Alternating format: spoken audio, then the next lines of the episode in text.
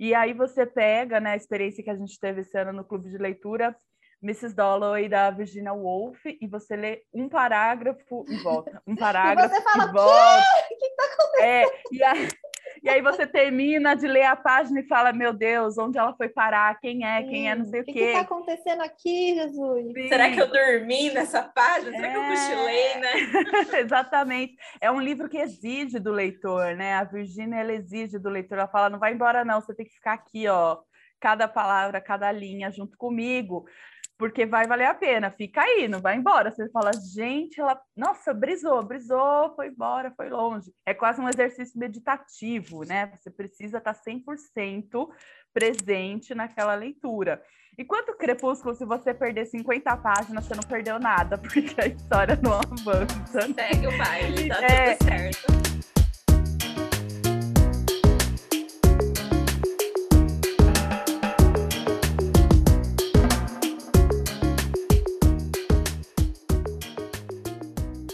Sou a Audrey. Eu sou a Suelen.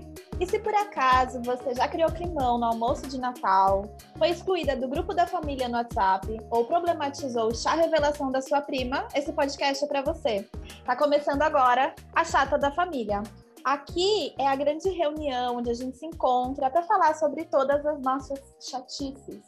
E hoje a gente está com uma convidada muito especial, que é a Ellen Paulela. E eu vou passar a palavra para ela, para ela se apresentar, porque eu acho que ninguém melhor do que ela mesma para dizer quem ela é, não é? Oi, Ellen. Oi, gente. Oi, Audrey. Oi, Suelen. Muito bom estar aqui com vocês nesse domingo de calor. Meu nome é Ellen, tenho 30 anos, sou advogada, aspirante a leitora, tento aí todo dia que o meu hábito permaneça. E é isso. Estou aí para aprender com vocês um pouquinho hoje, discutir um pouquinho, conversar um pouco. Isso aí, obrigada pelo convite. Que bom que você aceitou, amiga. Muito prazer, me chamem sempre. a gente está muito feliz de te receber hoje para falar desse tema, que para a gente é uma delícia, né? Que é a leitura.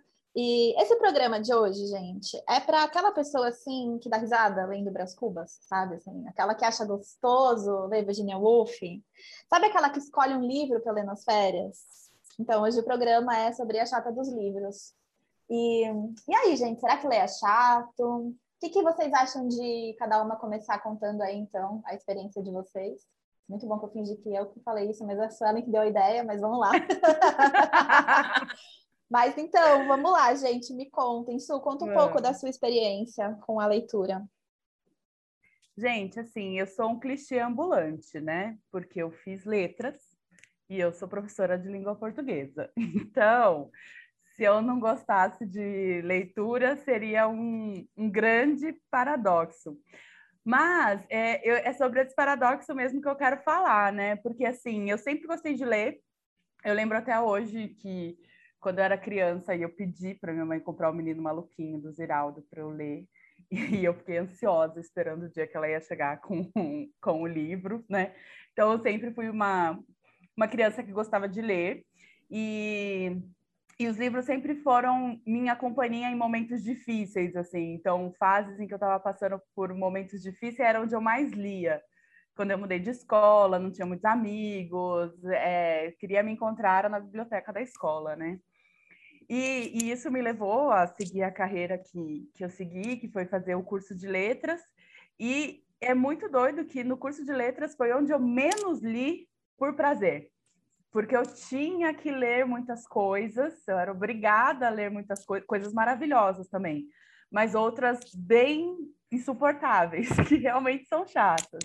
Mas é, eu tinha essa obrigação e tinha uma coisa muito chata também da, da letras, que era você ter que ler a crítica né, literária. Então, eu, eu lia os livros, mas pouco importava o que eu pensava sobre eles, porque eu tinha que saber o que Antônio Cândido achou sobre aquele livro, sobre Alfredo Bose e outros é, teóricos da literatura. E quando eu me tornei professora de literatura, foi também onde eu menos li por prazer, porque eu tinha que ler A Cidade e as Serras do Essa de Queiroz, Cortem Meus Pulsos, pelo amor de Deus, né? As Viagens à Minha Terra, de Almeida Garré. Então, assim, é, foi, foi, um longo período, a leitura me levou para esse caminho, para buscar essa profissão e essa carreira, e no fim foi onde eu menos li, né? Foi onde eu menos encontrei prazer na leitura. E depois eu fui reencontrando esse prazer, né? Reencontrando ah, os momentos de leitura por, por gostar e por dividir com as pessoas, que foi fazendo parte dos clubes de leitura, né? E isso mudou totalmente a minha relação com a leitura recentemente, que é essa delícia que é ler e ter outras chatas que gostam de ler e conversar com você sobre esse livro, sobre os detalhes, sobre a história, sobre as suas emoções, seus sentimentos, né? Então, é, isso foi muito importante para minha, para o meu reencontro comigo leitora, assim, né? De eu me reencontrar com a leitura como um espaço seguro que ele era quando eu era lá com 12 anos, ia para a biblioteca procurar os livrinhos que iam me fazer companhia, né, naquele momento em que eu que eu me sentia muito só, ou pelo menos porque eu gostava também, né, que eu me sentia muito bem lendo. Então, o livro está sempre na minha vida, sempre, né? E eu espero que ele esteja para sempre. E eu sou a chata que dá livro de presente, né? Mas aí, com o tempo, eu fui aprendendo que algo, nem todas as pessoas merecem o livro de presente, então fui é, selecionando as pessoas. Mas uma das coisas que eu mais gosto de fazer, a melhor forma que eu gosto de presentear, desde as crianças, né, dos sobrinhos que eu tenho, até os meus amigos mais próximos, é com livros, que eu acho que é o melhor presente que a gente pode dar para alguém, né? É essa companhia e essa aventura que é fazer uma leitura. E você, Ellen, você contou para a gente que você é advogada, eu imagino que você tenha sofrido um pouquinho como eu, né? Mas como que é aí a leitura na sua vida também? Sabe, isso que você foi falando, eu fui me enxergando um pouco nessa história também, porque quando eu estava no colégio, ali com oito anos, nove anos, o colégio que eu estudava, ele tinha um, um, um, sistema de livros clássicos. Então, todo bimestre, eu acho que era, a gente tinha um livro clássico para ler que tinha prova sobre ele. E eu lembro que, assim, o pessoal achava um saco ler ou curtir isso, esse tipo de livro, e eu, eu era a primeira que terminava, eu amava. Então, foi o meu, o meu primeiro contato, assim, maior com a literatura, foi, foram os clássicos na escola eu lia os livros, fazia as provas, e eu gostava muito de fazer redação e tal, gostava muito de escrever, muito de ler. E as pessoas começaram, nossa, você devia fazer direito, que tem tudo a ver com você e tal. E foi daí que eu comecei a trilhar um pouco o, o caminho de escolher a profissão, puxando aí esse, esse ganchinho desse, desse ensino fundamental, médio, mais ou menos. E no ensino médio também, eu sempre li muito, sempre gostei de, de ler as coisas os best-sellers, trocava com as amigas, a gente, cada uma comprava um livro, a gente ia lendo e ia fazendo rodízio, a gente fazia isso o ensino médio todo. Aí chegou a faculdade, falei, agora eu vou me realizar, vou ler vou escrever, né, pra caramba. Aí que foi o que me afastou, na verdade, da literatura, porque, igual você falou, a gente não lê só o que a gente quer. A gente não lê só, não estuda só matérias que a gente gosta na faculdade. Então, foram cinco anos que eu li, assim, eu lembro que chegava a prova, que eu falava, ah, tá bom, vai, só tem 250 páginas para ler hoje. Era um negócio surreal, assim, surreal. E eram páginas que às vezes você demorava dois, três, você demorava muito mais do que do que comumente ia demorar por conta do assunto, né? Então foi muito pesada essa época da faculdade de, de para ler, para leitura. Eu não tinha força para ler algo além do que eu já lia para estudar para a faculdade. Então, foram cinco anos que eu não li absolutamente nada que não fosse jurídico. Eu acho que a folga maiorzinha que eu tive nesse período foi a disciplina de psicologia, que era uma literatura um pouco diferente do que vinha nas outras matérias, mas eu lembro que me esgotou assim num grau e me afastou tanto dos outros livros que a hora que eu terminei a faculdade, eu acho que eu demorei uns bons dois anos para conseguir ter fôlego para ler outra coisa. E aí você começa a advogar, começa a, profissão mesmo de fato, e assim, eu leio o dia inteiro. O meu trabalho não, não tem outra coisa no meu trabalho que não seja leitura. Não tem vídeo, não tem áudio.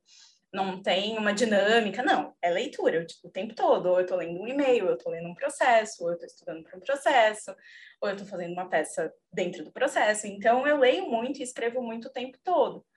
E eu demorei muito para conseguir entrar num ciclo de ter a leitura como algo agradável para mim.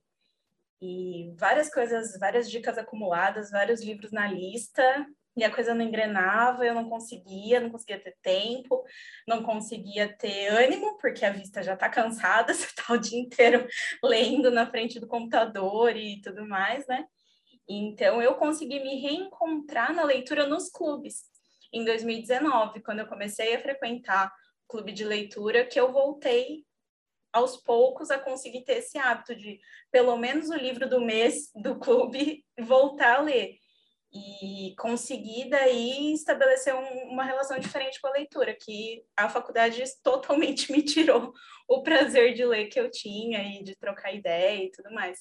Então foi bem parecido assim com o que você disse, bem nessa trilha mesmo. Nossa, gente, eu fiquei aqui escutando assim, né, vocês contando as histórias de vocês com, com a leitura, como leitoras, e a minha é bem diferente, assim, eu não sou essa pessoa que sempre gostou de ler. Eu não, desde pequena, assim, sabe? Eu não lembro. Eu lembro de livros muito pontuais, assim. Eu lembro que tinha um livro de quando eu era bem pequenininha, que eu amava, que chamava Dona Traça Papa Livros, que eu lembro que meu pai lia pra, pra gente, é bem legal. Tinha um fantoche de que colocava o dedo, assim, e a traça ia contando a história, era bem bonitinho. Mas na época da escola, assim, já mais velha, tipo, época de ah, ensino médio, né? Que você começa a ler para o vestibular, enfim, eu lembro de gostar muito de ler Memórias de um, de um Sargento de Milícias, eu lembro de gostar de ler O Alienista, mas assim, é, não era uma coisa que eu adorava fazer. A maioria dos livros eu não tinha muita vontade de ler. Eu lembro de ter uma professora. Ai, Gente, desculpa que eu vou pedir licença para a Suelen, que é professora, mas eu não sei se vocês já conheceram professoras assim, que são aquelas professoras que elegem alguns alunos como preferidos e, e com os outros elas são meio. Ela é meio carrasca, assim, enfim. E sei lá, não. Com certeza. É, né? Então, infelizmente, passei por essa situação, assim. Mas eu lembro que mesmo dentro disso, eu tinha alguma coisa que me despertava na literatura. Eu, eu adorava aula de literatura, sabe? Eu adorava conhecer os movimentos literários, enfim, eu sempre gostei disso, assim, eu acho que está muito conectado também com o meu gosto pela arte, na verdade, que eu acho que, né, converge ali na literatura, e então eu até, eu até cogitava isso, é, fazer, litera, é, fazer literatura é ótimo, fazer letras, fazer literatura, aí tá alto falho, eu quero fazer literatura um dia, gente, mas é... enfim, várias coisas aconteceram e eu acabei me desconectando um pouco da leitura. É, acho que também por conta da vida, né, que vai trazendo outras demandas, e eu acabei deixando isso de lado. E daí eu lembro que quando eu tinha ali pelos meus 20 anos, eu comecei a escrever de novo, de novo, né? Nem tinha contado que eu escrevia assim, sei lá, sempre escrevi umas coisas assim que eu estava sentindo, assim. E aí, nessa época, tinha um grupo de colegas também que eles começaram a ler muito. E eu, tipo, queria fazer parte dos debates, assim, sabe? Então, eu comecei a ler também nessa época. E como tinham muitos meninos no grupo, e a gente não estava ainda nessa coisa, dessa época que a gente está ainda bem de vamos incentivar, vamos ler autoras mulheres, eu acabei lendo muitos autores da geração Beat, eu li muito é, Bukowski, nossa, eu li muito Bukowski, assim. E eu, eu tenho até medo de ler de novo hoje, sabe? Assim, que eu já sei que vai ser uma treta. Mas, enfim, essa época eu comecei a ler muito. Eu lembro que eu gostei muito é, do Lobo da Steppe, do Herman Hesse, enfim. Começou a, a vir uma outra literatura, né? Da, de, uma, de uma outra forma, como uma forma gostosa de compartilhar e de conversar e de ser um assunto de, da mesa de bar, um assunto de estar com a galera, assim e, e, ler contra a cultura também. Então, ver né, essas pessoas que estavam ali questionando a época delas, questionando os valores, questionando, enfim, as regras, e aquilo, quando você é jovem, tem 20 anos, né, dá uma mexida com você, então me despertou. Aí depois a vida tomou vários outros rumos de novo e eu acabei me distanciando novamente. E eu lembro que recentemente, é, quando eu me mudei de São Paulo para onde eu moro agora, em Jaguariúna, eu estava eu estava numa cidade nova, estava me sentindo meio sozinha, meio desconectada, assim, comecei a ficar, enfim, meio injuriada com várias coisas, assim, E aí eu fiquei tentando lembrar o que, que eu fazia na minha vida que me dava prazer. E, e, uma das primeiras coisas que me veio na cabeça foi isso, sabe? Essa época que eu lia. E isso fazia com que eu me sentisse melhor, assim, sabe? Comigo. Eu gostava de falar sobre isso com as pessoas. E eu lembrei. E eu fiquei tentando, então, voltar a criar esse hábito. Eu ia na biblioteca, pegava livro emprestado. Mas ainda foi bem truncado. Foi difícil engatar, sabe? E, enfim, né? E no meio disso tudo, eu sempre tive muito sonho de participar de clube de leitura, eu achava isso incrível, assim, sabe? E aí surgiu uma oportunidade, uma amiga nossa, a Cintia, veio e falou: Meu, e se a gente fizesse um clube de leitura, né? E foi aí que o bagulho ficou louco, porque é aquilo que a Ellen falou também, de tipo, você ter um livro por mês para ler, ter o dia marcado do encontro, Cara, isso mudou tudo. Mesmo assim, ainda demorou um pouquinho para engatar. Eu acho que é, é, normal, né? Um hábito novo que você vai criar demora um pouco para engatar. E aí o meu clichê não é o clichê da Suelen que fez letras, não é o clichê da Ellen que teve que ler muito na faculdade, enfim, mas gostava quando era criança e a faculdade afastou. O meu clichê é aquele que todo mundo odeia escutar, que foi, na pandemia, eu me tornei uma leitora voraz. Porque Sabe aquilo que todo mundo fica puta, fala, pandemia, eu vou ler mais, vai se fuder, não sei o quê. Mas para mim foi exatamente o que aconteceu, assim, por vários motivos. Eu fiquei desempregada, ah, tive várias coisas, né? Enfim, enfiada dentro de casa, todos os medos né, que todo mundo teve, todas as coisas pesadas que foram acontecendo. E eu encontrei realmente na leitura um lugar, de, um lugar seguro, um lugar de acolhimento, um lugar de poder acessar outras possibilidades, outras realidades, outras histórias, né, que não eram só aquela que a gente estava vivendo ali, a nossa realidade, né? Então, foi realmente um lugar de um porto seguro para mim mesmo, que eu me agarrei, e isso fez com que eu me tornasse uma leitora voraz que eu sou hoje, eu já estava lendo muito por conta do Leia, Mulher, do Leia Mulheres, não falei do Leia Mulheres. Aqui, gente, é isso, só assim me acostumo. E é isso, gente. Eu e a Suelen somos mediadoras num clube de leitura aqui em Jaguariúna, né, para contextualizar a minha loucura. É, e eu já lia muito por conta dele, então, justamente por ser mediadora, mas é, nesse último ano e meio, realmente, a leitura é assim: eu vou no banheiro, eu levo um livro, agora eu não levo mais o celular tá ligado? É, antes de dormir eu leio, eu leio sempre, assim, a hora que dá um, dá um, um espacinho para eu ler, eu tô lendo, virou parte do meu dia a dia, como escovar o dente, como tomar café da manhã, e enfim, as atividades, lavar roupa, ler, faz parte da, da minha vida hoje. Ai, que chata! E, e, assim, eu queria perguntar para vocês, né? É, por que, porque a gente adora, né? Nós já acho que já ficou bem claro para todo mundo que ler é uma coisa deliciosa para nós, assim, que é um momento gostoso da rotina, né? Da nossa história e tal. Por que vocês acham que tem gente que acha que ler é chato? E por que pessoas que leem demais são vistas também como chatas? É, entediante, né? Sabe aquele personagem blasé, assim, da pessoa que fica lendo, né? E todo mundo acha que a pessoa não é interessante Sim, porque ela lê uhum. demais, ou porque ela não é divertida, porque ela lê. É, da onde vem isso, assim? Por que será que ficou essa coisa atrelada à leitura como algo chato, inclusive na nossa experiência escolar, né? Eu, nossa, é, é uma luta. Como professora, eu dou aqui meu testemunho de tentar levar a palavra da leitura todos os dias. E eu tive momentos maravilhosos e catárticos, né, com, com os meus alunos, deles falarem, nossa, isso é muito legal, mas, gente, ó, é um sufoco, né? Porque te, parece que o livro, assim, é um objeto, meu Deus, né? Que horror, não quero chegar perto dele, né?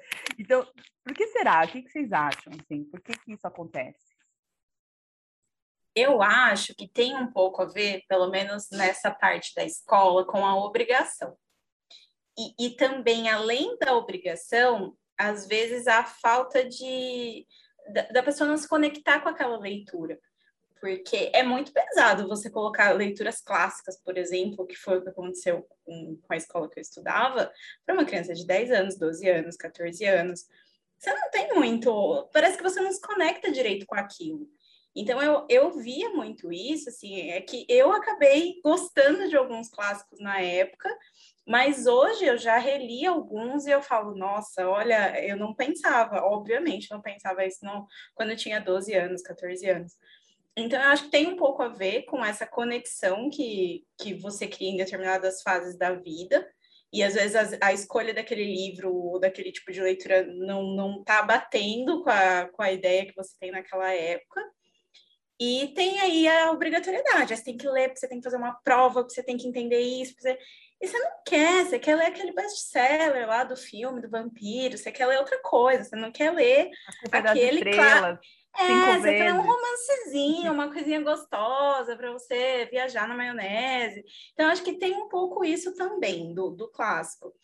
E, e, a experiência do clube de leitura me fez ver também de uma outra forma. Às vezes eu acho que as pessoas se afastam, acham que ler é chato e tudo mais, porque você não tem com quem conversar.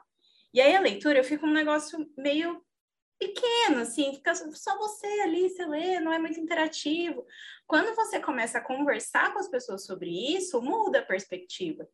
Então, acho que também tem um pouco a ver com isso, o, que as pessoas, ah, eu leio é chato, o leitor é solitário porque não teve essa, essa outra visão da leitura, que é uma, uma coisa mais coletiva, né? Então, eu, eu acho que esses, esses, esses dois pontos, para mim, ficam, ficam claros, assim, quando eu penso nessa pergunta. Eu acho, eu acho também, é, a gente não tem um incentivo para leitura, porque realmente não tem um incentivo para que a, a gente forme pessoas críticas, né? Sujeitos críticos na sociedade.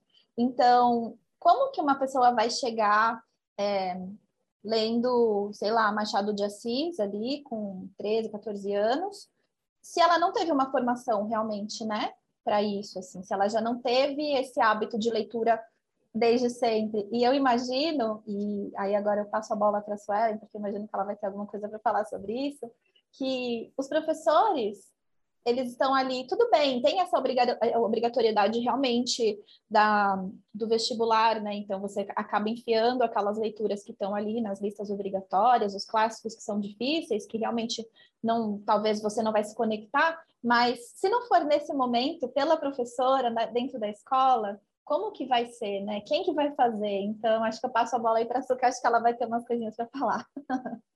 Sim, gente.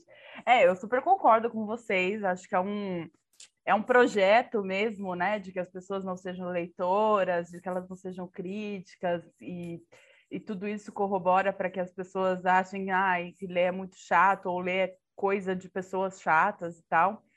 E, e, e, e realmente, assim, se você não ler Guimarães Rosa na escola, com a condução da sua professora de literatura, você pode até ser que você leia depois, né? Mas porque você tem outros estímulos, outra formação e tudo mais. Mas quando você vai ler, né? Então, é, é, eu acho que os clássicos têm que estar na nossa formação, a gente precisa ser apresentado a eles, mas de outra forma. Então, é, essa coisa que a Ellen contou, né? Ah, tem que ler, tem que fazer uma prova e tem que saber o que, que o vestibular vai pedir do Memórias Póstumas de Brás Cubas. Que saco, né? Quem que vai gostar disso mesmo? Como que você vai gostar? E, e sendo que você pode pegar Memórias Póstumas de Brás Cubas e achar um, um livro muito da hora, né? Você pode, é, se você tiver ajuda mesmo, no caso de leitores de informação, né, ou de você buscar pessoas para conversar sobre o livro, pode ser muito incrível, porque é, e é por isso que eles são clássicos, né? Eles são Olha, clássicos. Deixa, deixa eu só interromper um segundo, porque eu li Memórias Póstumas de Brás Cubas esse ano, e foi muito divertido, eu achei engraçado, sabe? Sim. Assim, ainda não entendi algumas coisas, né? Tem aquele português bem arcaico, é, é um pouco complexo ainda, mas é engraçado, assim, é um personagem cômico, né? Então, enfim. Gente, é divertidíssimo Brás Cubas. É, eu, eu, tive uma experiência muito legal com uma turma de segundo ano que eu tive e que a gente foi lendo aos poucos, assim, tipo uma leitura coletiva mesmo, né? Eu, eu passava para ele os capítulos e a gente conversava sobre os capítulos. E aí teve um aluno que fez um desenho maravilhoso da cena do delírio, quando o Brás Cubas está lá pré-morte, né? E que ele tem uma mega brisa e ele se vê na caixa de Pandora e em cima de um hipopótamo, enfim, é uma brisa. E o menino fez um desenho dessa cena, sabe? Foi super legal, assim, né? Foi uma coisa que eu nunca esqueci dessa de como a leitura reverberou, né? Então, é, eu acho que o, o clássico ele, ele é uma leitura super importante, que ele pode assim trazer reflexões maravilhosas para a gente entender cada momento da história e da sociedade que a gente vive, né, dos movimentos artísticos, culturais e políticos, mas, e, mas ele precisa ser apresentado é, da maneira mais gentil, eu acho, né, de uma maneira mais acolhedora e não assim, leia isso e faça uma prova, né? Isso aí já, já era. E eu acho que outra coisa muito importante também para aproximar as pessoas da leitura é valorizar o que elas gostam de ler e não achar que ah, só os clássicos, só os livros cabeçudos é que são livros importantes. Então, uma coisa que eu aprendi com os meus alunos foi isso. Eu li Crepúsculo, li os três livros porque eles estavam lendo e eles queriam falar sobre isso, né? Eu li A Culpa das Estrelas e também li Harry Potter. E quando eu fui para a sala e falei, gente, Harry Potter é mesmo muito da hora, né? E aí eles percebem que aquilo que eles estão lendo também é uma coisa legal, né? Também é uma coisa que dá para o debate e tudo mais. Então, é, é, é uma formação de leitor, né? A gente tem que formar o leitor para ele chegar e ler Guimarães Rosa. E eu acho que a gente também pode ter o direito de não gostar, que nem eu falei, Cidade das Serras, essa de Queiroz, sinto muito, chato, né? Desculpa a literatura portuguesa, mas chato, né?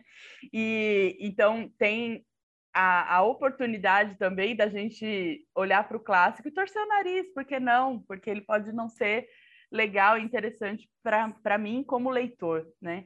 E não colocar a literatura nesse lugar tão longe que as pessoas não querem mesmo alcançar ou sentem que não é para elas. Nossa, sim. E sabe, sabe uma coisa também que vocês estavam falando e tal, eu fiquei, eu lembrei, é o fato de que o que eu achava do livro, o que eu pensei sobre o livro, o que eu senti sobre o livro, não tinha valor nenhum, né, nessa época. O, que, o, que, o único valor realmente era o que vai cair no vestibular, né? Então tinha sempre as questões-chave que a gente tinha que falar, e eu acho que. Encarava isso como um estudo, né? Não como um sentimento, Sim. de você identificar sentimento, mas de como de estudar aquilo, né? Sim. E eu, eu acho que o, o livro, né?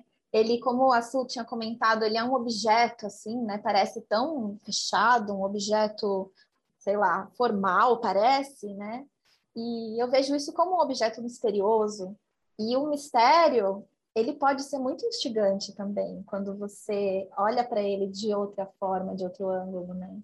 Ele é, um, é realmente, o livro ele é um portal, ele te leva para milhares de lugares e de mundos. E se você tem a possibilidade de ler aquele livro, é, se colocando nesse portal realmente e se, e se permitindo essa viagem em outras realidades, em outras vidas, olhando para essas outras coisas que estão sendo apresentadas, cara, isso é divertido demais, é uma delícia, né, fazer isso. Eu lembro de uma época, acho que eu tinha uns 15, 16 anos, que eu viciei nas autoajudas. Nossa, eu acho que eu li um balde de livro de autoajuda na época. E fazia sentido, ok. Hoje em dia já não é um tipo de, de, de leitura que me agrada, mas em um momento da minha vida fez sentido. Em um momento eu li Crepúsculo, em um momento eu li Harry Potter, coisa que eu leria de novo hoje, mas acho que tem momentos e momentos, né? E quando você consegue identificar qual é o seu momento, aí você flui na leitura, aí você vai, você viaja, você consegue é, se transportar mesmo para aquela história, né? E é. quando a coisa não flui, não adianta. Eu vários livros, às vezes as pessoas falam, ah, eu amei esse, eu vou ler. Eu falo, gente, eu não gostei. Uhum. Não gostei, não vou insistir, porque senão eu não consigo me conectar. E aí não. Fala até básico, assim, né? Ai, gente. É, é rolou. eu, eu, tinha muito isso, assim, por, por, por conta do meio que eu vivi, né? Então tem livros que são muito aclamados. E aí você fala, puxa vida, eu devo ter algum problema, porque eu, eu não, não entendi ou não gostei, né? E é o que você falou que do aconteceu, tempo do né? livro. É. E eu acho que tem essa coisa do tempo do livro também. Às vezes você não estava num momento em que você é, ia aproveitar essa leitura e nem dedicar o esforço que o livro merece, porque tem isso sim, também. Sim. Tem livro, gente, delícia, né? Você pega Harry Potter, Ordem da Fênix, 600 páginas, você lê em dois dias, né? Porque você vai e você quer saber como acaba e vai naquela história e tudo mais. E aí você pega, né, a experiência que a gente teve esse ano no clube de leitura, Mrs. Dalloway da Virginia Woolf e você lê um parágrafo e volta, um parágrafo e, você fala, e volta. O que está acontecendo? É, e aí, e aí você termina de ler a página e fala, meu Deus, onde ela foi parar? Quem é? Sim. Quem é? Não sei o quê. O que está acontecendo aqui, Jesus? Sim. Será que eu dormi nessa página? Será é... que eu cochilei, né? Exatamente. É um livro que exige do leitor, né? A Virginia, ela exige do leitor. Ela fala, não vai embora não, você tem que ficar aqui, ó. Cada palavra, cada linha junto comigo porque vai valer a pena. Fica aí, não vai embora. Você fala, gente, ela, nossa, brisou, brisou, foi embora, foi longe. É quase um exercício meditativo, né? Você precisa estar 100% presente naquela leitura. Enquanto Crepúsculo, se você perder 50 páginas, você não perdeu nada, porque a história não avança. Né? Segue o baile, tá é, tudo certo. E, e, eu acho que tem momento para tudo, tem momento para os dois, né? Sim. Tem momento para você ler tudo de tudo que foi escrito, tudo que foi feito. Eu acho total isso, eu concordo muito com vocês. Eu acho que a gente precisa respeitar o, o, o momento que a gente está, respeitar o ritmo que a gente vai conseguir ler. E eu acho que isso vai mudando com o tempo também. E você sabe que é, aqui a Su estava falando da leitura da Virginia, né? E eu lembro que a primeira vez que eu li esse livro, há alguns anos, eu não entendi nada. nada, tipo, eu li. Falei, mas vou ler, vamos ver. E eu acho que tem uns livros que são um pouco assim, que ainda não tá na hora, né? Ainda não chegou o momento, você não tá vibrando naquele rolê ali, tá ligado? Tipo, não, não, aquela linguagem não tá funcionando para você ainda. E aí, hoje em dia, eu penso, quando eu vou ler esses livros, eu penso como a arte. Às vezes você vai numa exposição e você não entende o que, tá, o que é aquilo, né? Não tem ali o, o, o artista, ele não tá ali para explicar para você o que, que ele pensou, o que, que é aquele quadro. E nem precisa, né? Muitas vezes não, não é sobre isso. Então, hoje, uhum. o que, que eu uhum. faço? Quando eu me deparo com uma leitura dessa, eu tento olhar como, como, essa, como essa visita numa exposição. Eu só sinto, vamos sentir. O que, que, esse, o que, que esse livro está me fazendo sentir? O que, que me despertou? Quais foram as emoções? Enfim, eu tento viajar nisso daí também. Claro, se eu tiver afim né, de fazer esse rolê. Porque eu acho que, meu, quando você não tá, você tá lendo o livro e o livro não tá fluindo, cara, bota ele de lado, tá tudo bem, sabe? Vai pegar outro uhum. e é até melhor, porque você não empaca ali naquela leitura. Esse ano eu abandonei um livro que, nossa, eu tinha escutado falar muito dele. Nossa, porque esse livro é incrível e eu estava muito empolgada. Ah, é O Homem que Amava os Cachorros, o nome do livro. E eu estava super empolgada para ler. E eu tentei, gente, eu tentei. Eu fui ali, acho que até a página 40, ele é um livraço enorme não estava rolando. E aí eu estava arrastando aquela leitura. Eu falei, não é o momento agora. Deixei de lado. E uma hora, vai, uma, uma hora vai chegar a vez dele de novo e a gente vai conversar, né? É, eu acho que tem bastante isso mesmo do sentir, né? Igual eu tenho um livro parado na metade que eu não consigo voltar para ele também. Não, não vai, sabe? Parece que mas eu acho que não vai com outro sentido, porque também tem o, o negócio de você não se conectar com o livro, e, e, tem o negócio quando você se conecta demais com o livro. E, e, a história te incomoda, e, e, pega assim a feridinha e vai, mexe, cutuca, uhum. aperta, e eu tô nessa com esse livro. A história tá me, me cutucando umas feridas, então eu não consegui voltar para ele ainda. E tem esse termômetro, né, que a gente precisa ter, porque eu, eu enrolo assim, eu vou ler outras mil coisas e ele tá lá na minha cabeceira. Sim. Faz uns seis meses, mas é. vai chegar a hora de vai. terminar essa história. E eu acho que isso que você falou, Ellen, se, se é, tem tudo a ver com o começo, né? Que a gente falou, por que, que ele é chato? E acho que tem a ver um pouco também com esse é, esse momento, né, que a gente vive no mundo, de que a gente foge dos incômodos.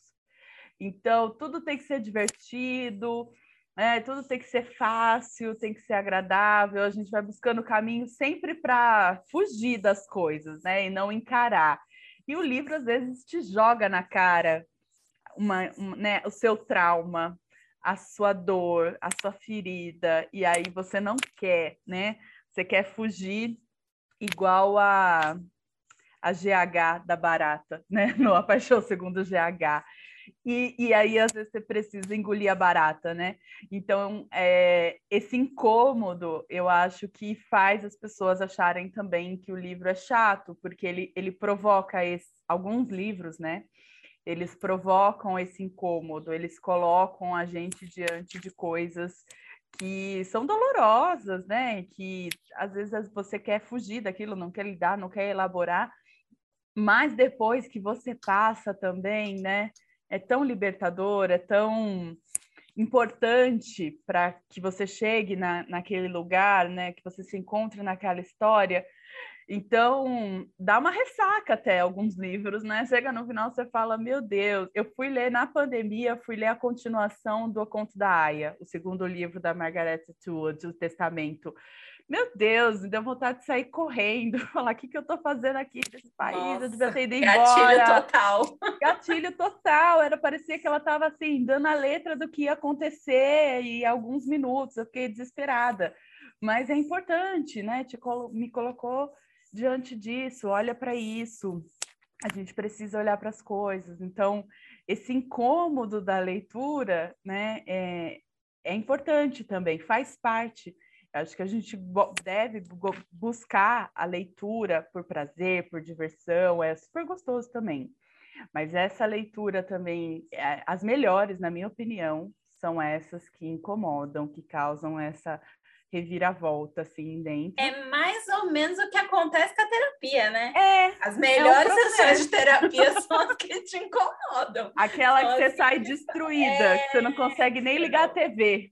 Mas aí a hora que você assimila tudo, você fala, caramba, ainda bem que isso aconteceu, né? É. Então, é, é mais ou menos, é um paralelo aí que dá é. para fazer.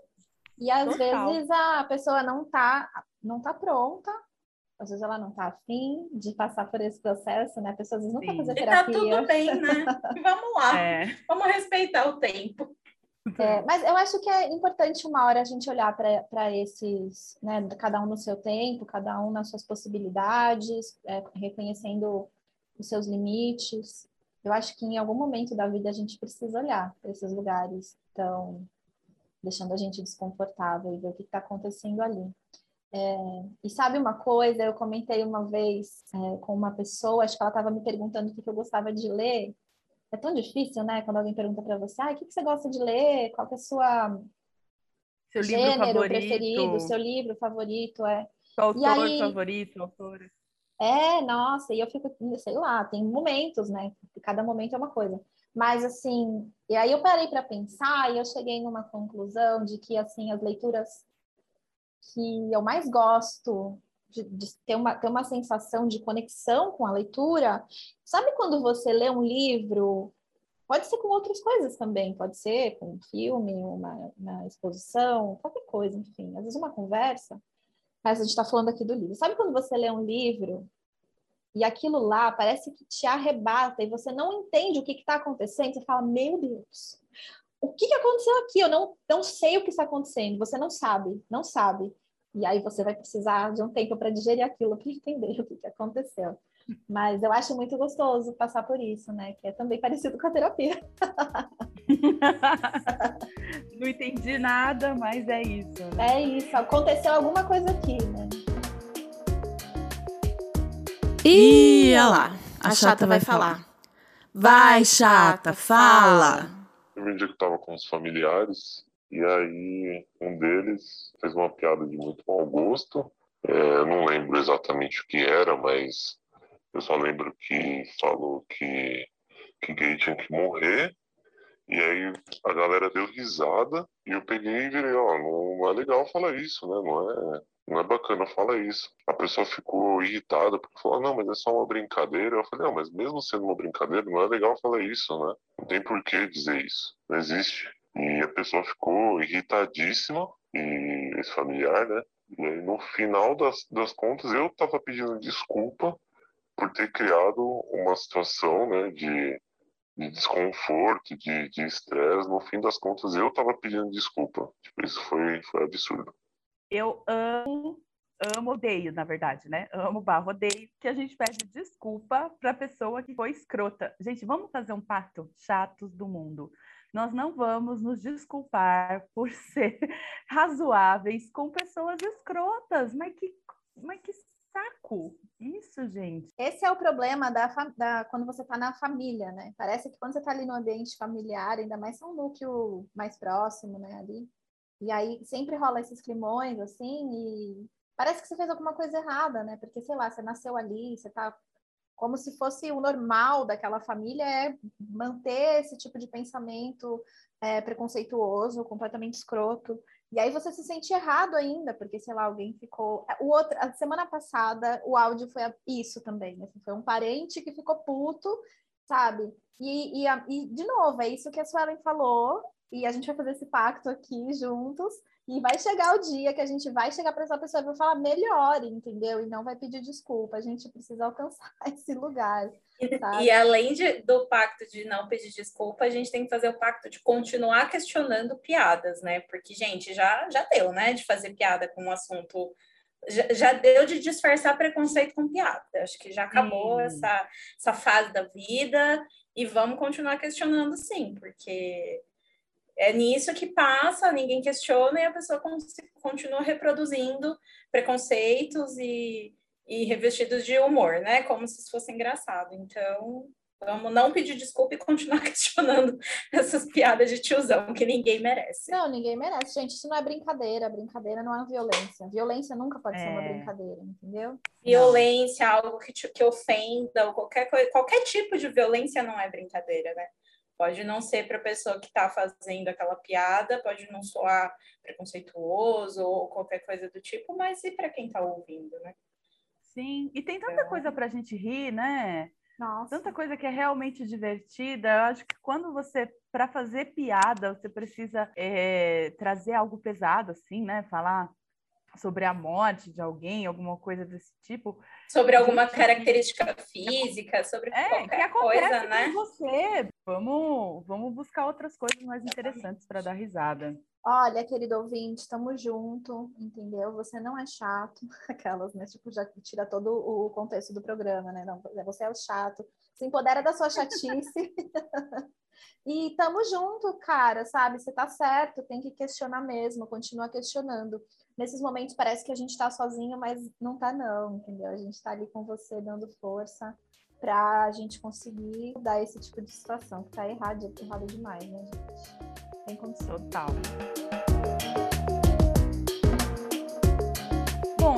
Então já que a gente gosta de ler, já que somos os, os leitores chatos e tudo mais, é, a coisa mais legal para quem gosta de ler é receber dicas de leitura e saber o que você leu, o que você está lendo, para você botar na sua lista que você nunca vai dar conta, né? Para você aumentar a sua lista de, dos livros que você quer comprar e vai ficar na sua estante, mas é gostoso e a gente gosta de fazer isso mesmo, né?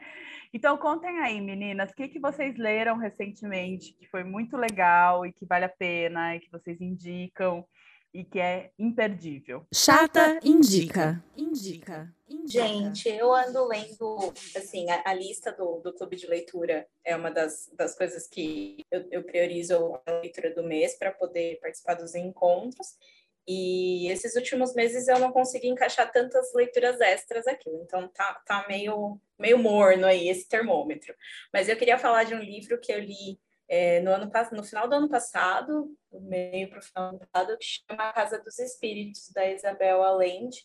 Você não quer parar até você não, não terminar, é um livro sensacional um livro diferente que você, o título, você lê o título e fala, hum, tá bom, vai, vai ser um livro para falar sobre espíritos. E, e, não é isso.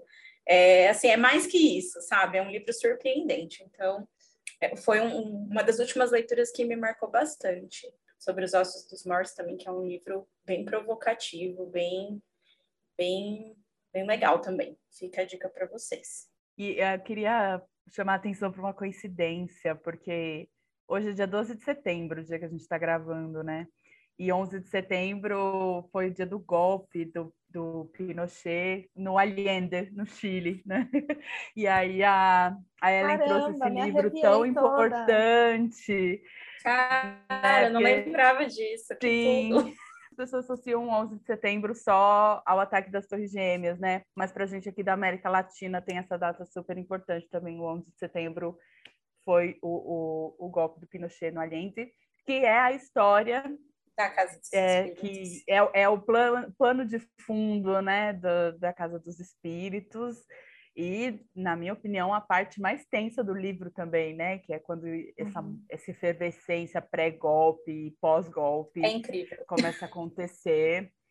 E leiam autoras latinas, por favor.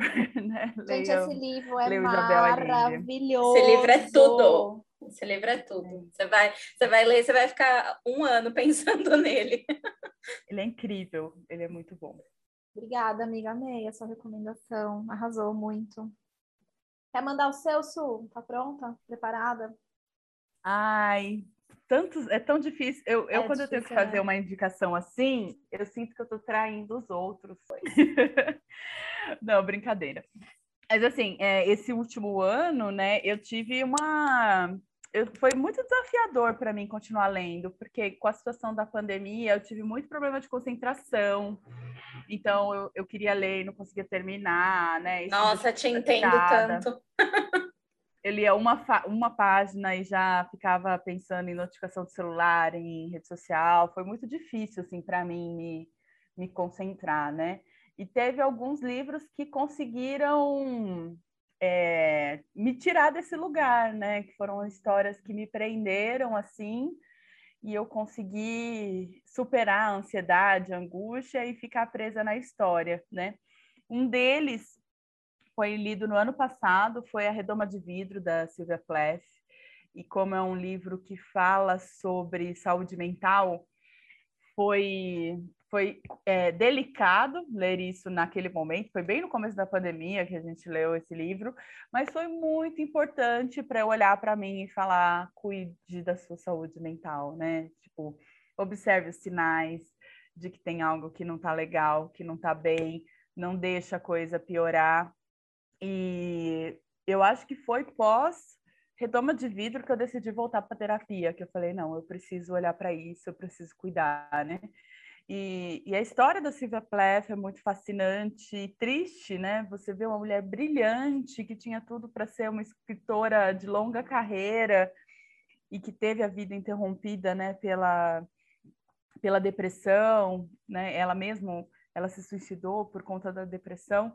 Então, foi um livro duro, foi um livro é, que foi gatilho para várias coisas, mas que foi muito importante, assim, eu considero que ele me que ele me salvou um pouquinho, né? Há um momento que ele falou para mim, oh, olha para isso, não não deixa esse, essa coisa crescer, né? Essa coisa que você está sentindo aí. E eu busquei a terapia com a Silvia Plath. E outro que foi muito marcante recentemente, é, foi, que eu li assim de devorar, foi a vegetariana da autora coreana, que eu não sei o nome. É Han Kang. Han Kang. Foi, foi a vegetariana da Han Kang que eu não sei se é assim devorei. que fala, né, gente? Mas vai, eu não sei falar coreano ainda, Carlos. É... Desculpa. É... K-popers, me perdoem. Não a galera comigo, aí, comigo, é... a galera do, do BTS, por favor, me perdoa. Não sei se eu falei certo, mas enfim, a vegetariana. Primeiro foi o primeiro livro de uma autora asiática que eu li, eu acho, não, não tenho lembrança de ter lido antes. E, assim, fui totalmente enganada, né? Li o título, achei que ia ser sobre né, mudanças de hábitos alimentares, a causa animal. E, assim, você vai ter que ler para descobrir, mas não é outro rolê, é outro rolê, e assim você termina o livro chocada, passada, amarrotada no chão, demora alguns dias para você processar tudo que acontece. E, e para quem está meio empacado com a leitura, como eu estava, é um livro que eu recomendo, assim, porque ele é tão envolvente que você tem que terminar. Você não tem outra escolha, você tem que terminar, né? Então, acho que para quem está querendo começar a ler, assim, está meio travado, meio perdido, esse pode ser um livro que é um ótimo gatilho, assim, você vai ficar tão empolgado e vai querer ler outros livros também. Vou deixar esses dois por hoje. Posso complementar a sua indicação da vegetariana? Claro. Quando, quando a pessoa for ler, dá para uma amiga de presente também para vocês comentarem. Porque Por eu li esse livro e ninguém lia, tinha lido esse livro perto de mim. E eu fiquei arrancando meus cabelos querendo conversar sobre esse livro. Então, se você lê esse livro, dá para uma amiga de presente, ou vai lá no Facebook, procura um grupo de leitura, alguma coisa que tem esse livro para você conversar sobre ele, porque é de arrancar os cabelos. É maravilhoso. É muito bom mesmo. Ai, gente, eu amei. Eu também amei. Eu amo todos esses livros. Ai, você sabe que eu tô num ano também de. Você falou de literatura né, oriental e eu acho que esse ano foi o meu ano de literatura japonesa, eu comecei a ler. Na verdade, ano passado eu li o meu primeiro é, autor japonês, que foi Haruki Murakami, que eu acho que é, é, um caminho onde muitas pessoas entram na literatura japonesa. Ele é ele é meio meio clássico, meio pop assim, e eu amei. Mas esse ano eu li bastante literatura japonesa e um, teve um desses livros que me marcou muito, que foi um livro que assim eu recomendo para todo mundo que tiver meio, ai, sabe quando você já sabe quando está acontecendo uma pandemia e aí você está exausto e aí você não aguenta mais é, Sei não. Todas as merdas que estão acontecendo. Se por acaso você estiver passando por isso. Ai, que, né? Não sei. Talvez seja a sua Gostaria realidade. de não saber, no caso. É, foda. É, eu li um livro que chama Tsugumi, de uma autora que chama Banana Yoshimoto. E esse livro é uma delícia. É uma delícia, uma delícia, uma delícia de ler. Eu não sei, ele tem alguma coisa etérea, assim, ele parece um sonho, sabe? Parece que você sonhou aquilo. Ele te leva para um lugar tão bonito, ele é a história de duas primas que têm uma relação um pouco conturbada, uma delas tem uma doença, a outra acabou de, de ir embora dessa cidade pequena que elas moravam para fazer faculdade e de repente ela vem passar um último verão junto com essa prima. Então também fala, sabe esse momento que você percebe que a sua vida está mudando, que você vai crescer e que aquela coisa da sua infância está indo embora, assim. É lindo esse livro, é uma delícia. Recomendo muito. É, outro que eu queria dizer, outro não, na verdade outros. Eu esse ano me apaixonei completamente pela Perry Smith, perdidamente apaixonada por ela, que mulher maravilhosa. Eu não sei como eu não conhecia essa mulher antes, gente. Eu li vários, vários companheiros contemporâneos dela, assim, sabe? A galerinha da geração beat, sabe, assim, da, da contracultura e tal. E eu não conhecia a Perry, eu fiquei muito indignada. Deu um, deu um soco aqui na mesa, desculpa. louca. E eu li o Só Garotos, que acho que é o mais conhecido dela também. Ela conta da relação dela com o Robert Mapplethorpe. E é muito lindo, assim, ela conta do começo da juventude dela, contemporânea de muitas pessoas que a gente conhece. Então é uma delícia acompanhar essa história. E a Perry, ela tem um jeito de contar que é que são memórias dela, né? Ela escreve como se fosse, parece que você está lendo um diário dela. E ela tem esse hábito mesmo de escrever diários assim. Então é uma delícia. E eu li o outro, que é o Linha M, eu li recentemente, já é uma fase quando ela estava casada, com filhos, já é uma outra fase da vida dela. É uma delícia também de acompanhar e, e ela conta, ela vai lembrando dessa época dela, do casamento, dos filhos, e hoje também é bem é bem gostoso, assim. Então, nossa, recomendo muito.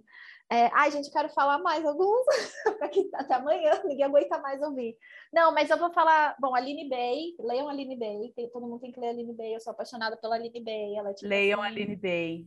Com gente, certeza. Le é... Leiam e, e, deem de presente para as pessoas lerem ao seu redor, para você conversar sobre. Autora contemporânea, maravilhosa, gênia, sabe? Assim, ela tem um estilo completamente novo, que você provavelmente nunca leu nada parecido com o que ela escreve. Ela é maravilhosa. De uma, de uma sensibilidade ímpar, né? Sim, totalmente, assim. Ela é incrível. Então, esse ano eu li Pequena Coreografia do Adeus, mas ela também tem também o Peso do Pássaro Morto, recomendo muito. E o último, rapidinho, para ninguém me odiar mais, que esse livro, gente, eu vou contar para vocês. Eu tenho um ídolo na minha vida desde jovenzinha, que era uma banda, na verdade, uma banda que chama Vanguard. E eu sempre gostei muito, porque as letras das músicas eram poesias para mim. E, e, era diferente a maneira como eu gostava dessa banda, porque não era só uma banda que eu gostava de ouvir, era divertido dançar. era uma coisa de letra mesmo. Assim como eu gosto da Letrux, aquelas, né, já falo de mais uma escritora, tem, ele tem uma coisa da letra mesmo, da poesia. E ele lançou um livro esse ano, o Hélio Flanders, que é do, do Vanguard, chama Manual para Sonhar de Olhos Abertos, que é maravilhoso. E eu quase morro lendo esse livro e recomendo muito. Ai, gente, adoro, né? Poderia falar sobre isso o resto da minha vida. Com certeza, livros ainda vai ser muito assunto desse podcast. E eu acho que a maior dica que eu quero deixar, assim, embora a gente tenha falado muito dos clássicos e tudo mais, mas assim, leiam autores contemporâneos. Leiam autoras contemporâneas, de preferência, né? Já que a gente vai sempre favorecer aqui a, as mulheres e tal. Tem muita coisa boa, né? não seja aquela pessoa que fica, ah, ninguém faz mais nada de bom, né? Ah, não, pelo amor de Deus. Acabou. Não, se, não seja esse chato, seja outro, não seja esse. É, ai, ninguém mais escreve igual Clarice Lispector. Escreve sim, e tem muita gente fazendo muita coisa boa. E, nossa, eu acho que o que eu mais gosto de ler atualmente, né? Se alguém me perguntasse, ah, qual o seu gênero? é autoras contemporâneas. É né? muito gostoso, né? é gosto. muito legal, rola uma identificação. Elas são maravilhosas, elas estão fazendo literatura muito boa. Então, procurem aí, leiam essas autoras. Tem, dá para ter contato com elas, o que é muito legal. Uhum. Elas são acessíveis nas redes sociais, comprar o livro direto com elas também, né? livros em sebo, enfim, fortalecer esses outros comércios de livros e, e sair um pouco da, da nossa bolha de, de leitura sempre norte-americana ou de língua inglesa, né, é, europeia, porque tem muita coisa boa sendo feita em outros lugares e por outras mulheres de outros grupos. Nossa, vale muito a tem. pena a gente conhecer. Ou se tem Leiam Mulheres, pessoal. E se vocês quiserem, leiam Mulheres, Jaguariúna também. Fica aí. Esse, né? É um easter egg. Leiam não Mulheres, não leiam Mulheres. Não vou falar mais nada, né? Fica esse easter egg aí pra vocês. Ai, que chata. Gente, vamos agora então dar umas dicas, assim, né? Porque a gente tá falando de ler, que é uma delícia, que é maravilhoso. Mas e aí? Como é que eu faço? Se eu quero começar a ler, se eu quero me tornar um leitor, se eu quero que a leitura seja um hábito na minha vida. O que, vocês acham? O que, que vocês têm para dizer aí? Vamos lá. Olha, eu vou falar um pouco de mim. como, eu, como eu faço, né? Então, acho que aí fica a dica do, do, das coisas que eu adoto para mim. É, participem de clubes de leitura. Eu acho que isso é uma das coisas. É um dos pontapés. É um dos pontapés, assim, para quando você fala, quero, ou eu quero começar, ou eu quero voltar, qualquer coisa. Procurem. Procurem clubes de leitura que tenham a ver com você, que sejam aí é, ou próximos da sua cidade se for presencial, se for online, tem vários acontecendo. Se você quer ler mulheres, se você quer ler. É, enfim, tem clubes aí pelo mundo. Procura um clube que você se identifica e vai para um clube de leitura, porque além do compromisso de você ler, porque eu sou uma pessoa que funciona muito com prazo, então eu tenho aquele prazo para ler e eu vou e me comprometo com ele. E também tem a questão da discussão do livro. Então, nossa, é fantástico. Então, para mim, o clube de leitura é uma das, das peças chaves para você se aproximar da leitura novamente ou pela primeira vez. E eu acho também que tem a questão de você se respeitar. Então não adianta você querer começar a ler e achar que você vai ler 30 livros no mês, porque você não vai. E tá tudo bem. Você não precisa medir a sua régua pela régua dos outros, né? Então, eu acho que é você achar seu tempo, a sua fórmula, não comparar o seu ritmo de leitura com querendo, achando que você vai, já vai chegar lendo mil livros e vamos devagar. Acho o, seu, o tempo do dia que para você faz mais sentido. Eu gosto mais de ler à noite do que de ler de dia. De dia eu estou mais agitada. Então, para mim, à noite a leitura é o que me coloca um pouquinho mais no prumo para poder dormir melhor. Então, é o meu momento. Eu gosto muito mais de ler à noite do que de ler durante o dia. Eu acho que isso de achar um período do dia é uma, é uma dica legal também. E coloca uma musiquinha bem baixinha, assim, de uma vela, um incenso, cria ali o seu ambiente que que é sucesso, não tem erro. Arrasou! Eu acho suas dicas ótimas. E, e, complementando o que a Ellen falou do clube de leitura, né? Agora com, com esse mundo virtual, ficou muito mais fácil participar de clubes de leituras de, de todo lugar, né? Porque não, é, o presencial limitava um pouco. Então, agora você pode participar de qualquer cidade, é muito legal. E é legal também para fazer amigos. Vou contar essa, Totalmente. Aqui tem um exemplo, inclusive, isso. de amizades que surgiram no clube de leitura. Né? Enquanto né? a Ellen falava, eu pensei isso, porque a gente conheceu a Ellen no Leia Mulheres da, de Amparo e fizemos amizade, e, e eu e a Audrey também, a gente se conheceu fazendo o curso de pedagogia, mas a gente ficou mais amiga é, criando o nosso clube juntas, né? O, o Leia Mulheres de Jaguariúna. E, gente, eu conheci tanta pessoa legal, tipo, conheci tantas mulheres incríveis desde que eu comecei a participar do, do, do Clube Leia Mulheres. Então, assim, encontrem o seu grupo e façam amigos, né? E conheçam pessoas legais, assim, porque as pessoas que leem são muito legais, então não são as chatas, tá? E eu acho que é uma dica fantástica, que é participar dos clubes, como a Ellen falou. As dicas que eu tenho para dar, eu vou pensar assim em sugestões para quem está querendo começar, né? Então, eu, eu sempre que eu estou travada e na leitura, eu pego um livro que eu sei que vai ser fácil. Então, você quer começar a ler, não vai pegar Grande Sertão Veredas hoje, sabe? Se você está há três anos sem ler e vai agora começar com Grande Sertão Veredas, pode ser incrível também, mas pega um gênero que seja mais tranquilo, né? Para mim funciona muito o quadrinho. Quando eu estou travada, eu pego uma história em quadrinhos e aí, que é algo que eu vou ler rapidinho, aí eu fico feliz que eu bati a meta, que eu li um livro, e dá ânimo para eu ler outros livros, né? A outra dica que eu vou dar é alinhar as expectativas, que foi o que a Ellen disse também, né? Todo começo de ano a gente adora colocar as metas, metas de leitura. Eu vou ler um, vou ler dois, vou ler três livros por mês, né? Alinhe as expectativas. Se você está um tempo sem ler, coloca um livro a cada três meses. Pode parecer pouco, mas aí você vai conseguir. E aí você vai ficar feliz. E aí, quando você for ver, você já cumpriu sua meta, você já passou sua meta, porque ela era uma meta possível, né? Então, comece com metas possíveis, que, que caibam na sua rotina, que caibam no, no seu dia a dia, para que você consiga incluir a leitura e ela não se torne um peso, né? Ela se torne um momento de autocuidado, de, de, de carinho com você mesma. E, e a, a, outra dica que eu vou dar para terminar é para quem tem vontade de ler os clássicos, mas tem dificuldade. Tem alguns cursos, né? Você não precisa ir fazer o curso de letras, você não precisa voltar a fazer literatura, mas tem alguns cursos que são cursos livres. De três, quatro encontros, é, eles têm sido virtuais, né? Eu vou recomendar a Escrevedeira, que é uma escola que oferece cursos relacionados à leitura.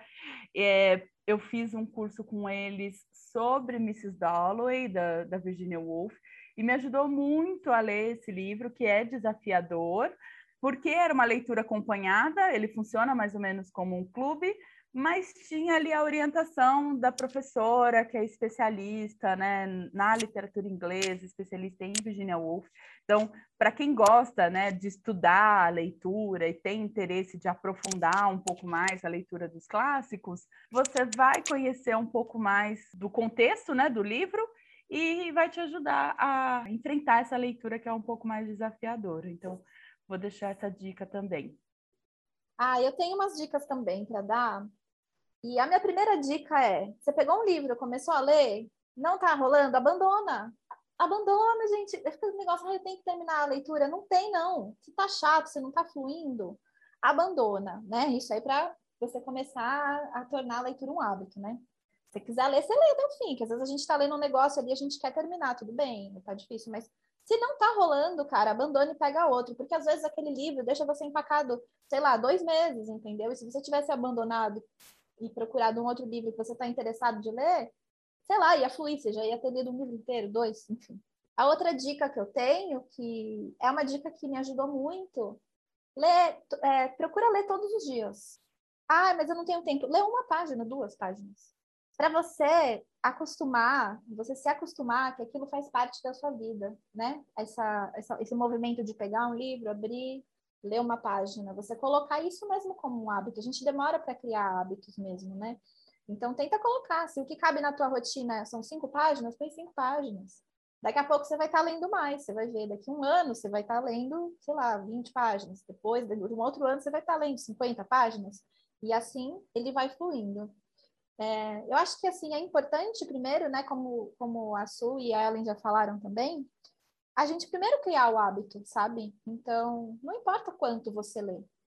O importante é, se você quer criar esse hábito, fazer que fazer com que isso seja natural no seu dia a dia. É isso. Ah, e também acho que vale a pena, é, outra coisa também, um pouco no, no caminho de quando você está com uma dificuldade num livro específico, e aí você quer que aquele livro desenrole, pô, tem tanta gente fazendo vídeo, né, no YouTube, tem vários booktubers, pessoal no Instagram falando sobre isso, e acho que acaba desmistificando também. Então, de repente, quando a leitura está um pouco truncada, vale a pena você ir atrás, sabe, de um podcast, de um vídeo no YouTube, para te ajudar a dar uma clareada. E eu queria recomendar também, eu gosto bastante da 451, que é uma revista sobre livros.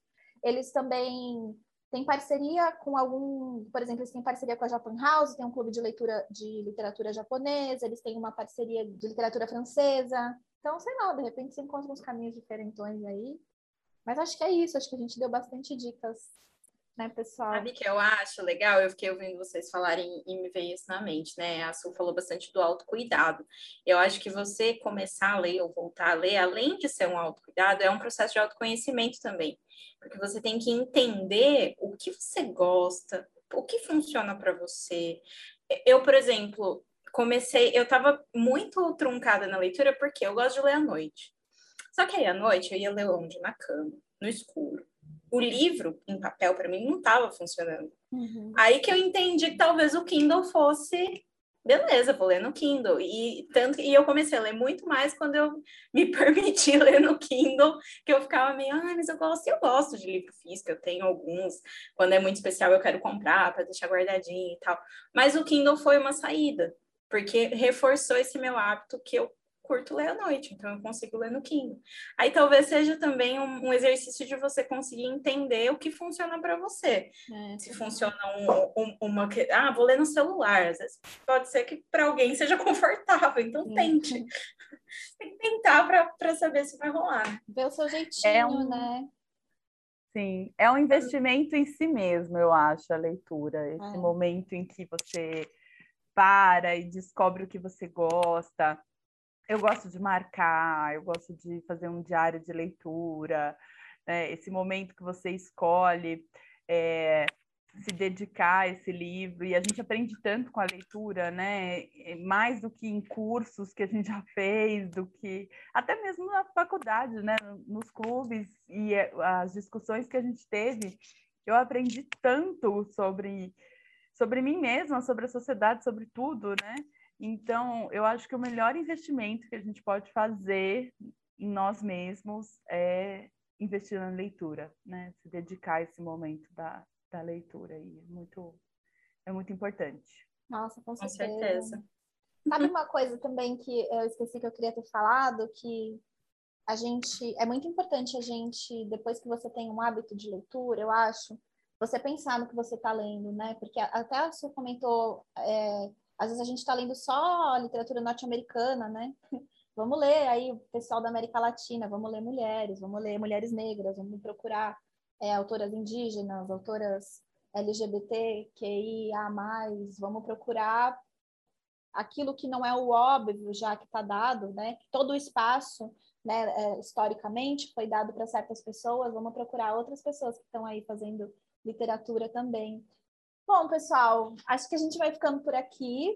Mais alguém quer fazer algum comentário, quer falar alguma coisa, mandar um beijo pro pai, pra mãe, ou não também?